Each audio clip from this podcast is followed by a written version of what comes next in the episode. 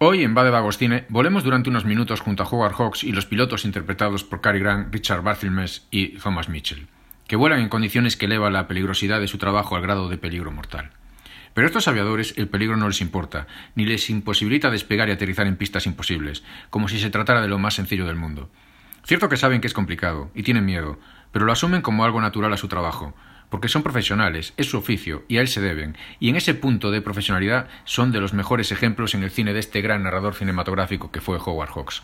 Solo Los Ángeles tienen alas pertenece a ese grupo de películas que junto a Río Bravo o Atari definen las simpatías de Hawks y las proyectan en la pantalla para hablar de amistad,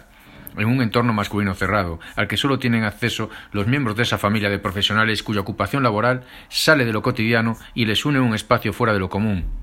pero esa sección laboral y espacial lo es para nosotros, no para ellos, puesto que no deja de ser su día a día, su orden y su mundo. Apenas hay más fuera de él, hasta que su universo profesional se ve, amenazado o puesto patas arriba, con la llegada de una mujer.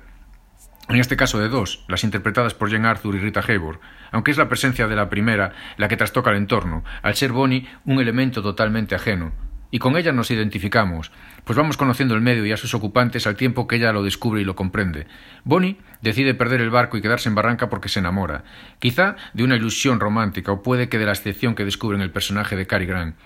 Y como suele suceder en el cine de Hawks, también en Solo los ángeles tienen alas, la protagonista femenina y el masculino inicialmente se oponen, aunque solo es una primera consecuencia o reacción de su atracción. No obstante, él se niega la posibilidad de un acercamiento, porque sus anteriores experiencias amorosas, una de ellas con Judy, el personaje de Hayward, le han convencido de que ninguna mujer puede soportar las condiciones casi suicidas en las que trabaja, y que acabarán exigiéndole que decida entre ellas o el trabajo. Las protagonistas de Solo los ángeles tienen alas, de Barbaricós, de Bola de Fuego, Río Bravo, Atari, tienen en común que son ajenas al microcosmos masculino donde se adentran en apariencia con frivolidad o desconocimiento. Incluso las hay como Barbara Stanwyck en Bola de Fuego que semeja un agente del caos.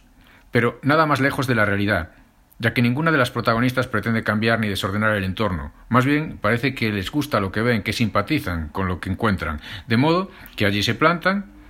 dan la cara e inician la conquista de su lugar, de su pertenencia y permanencia dentro de la comunidad de la que acabarán formando parte, de la que serán una más. Además de lo dicho hasta ahora, solo los ángeles tienen alas permitió a Hawks desarrollar en la pantalla uno de sus temas favoritos, la aviación, aunque más que un tema era una afición y una pasión, como también lo era de su contemporáneo William Wellman. Y pasión no les falta a sus pilotos, a quienes vemos en su excepcional cotidianidad, superando trabas y numerosas carencias tecnológicas, así como los peligros meteorológicos que se presentan en forma de lluvia o de niebla, en ese paso a través de las montañas. Para Hawks no son héroes, y los admira justamente porque sabe que no son héroes, sino que son hombres que asumen su labor y no se rinden. Y ahí reside su excepción, en que se deben a su profesión y hacen su trabajo a pesar del peligro mortal y de las múltiples trabas que le salen al paso. Solo hay que ver al personaje de Cary Grant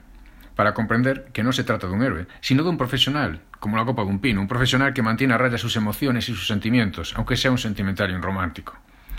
Eh, lo hace para sacar adelante la línea aérea a la que se debe, tanto por profesionalidad como por su amistad hacia el holandés, que ha invertido todo su dinero en ese negocio que podemos decir de locos o ese negocio suicida